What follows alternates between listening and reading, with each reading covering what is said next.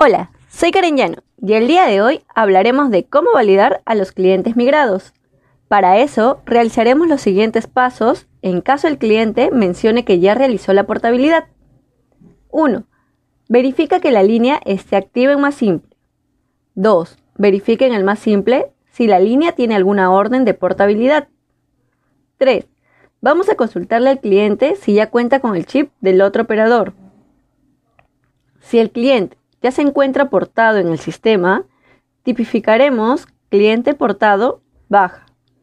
Si el cliente aún está activo y con orden de portabilidad, tipificaremos cliente ya migró a la competencia.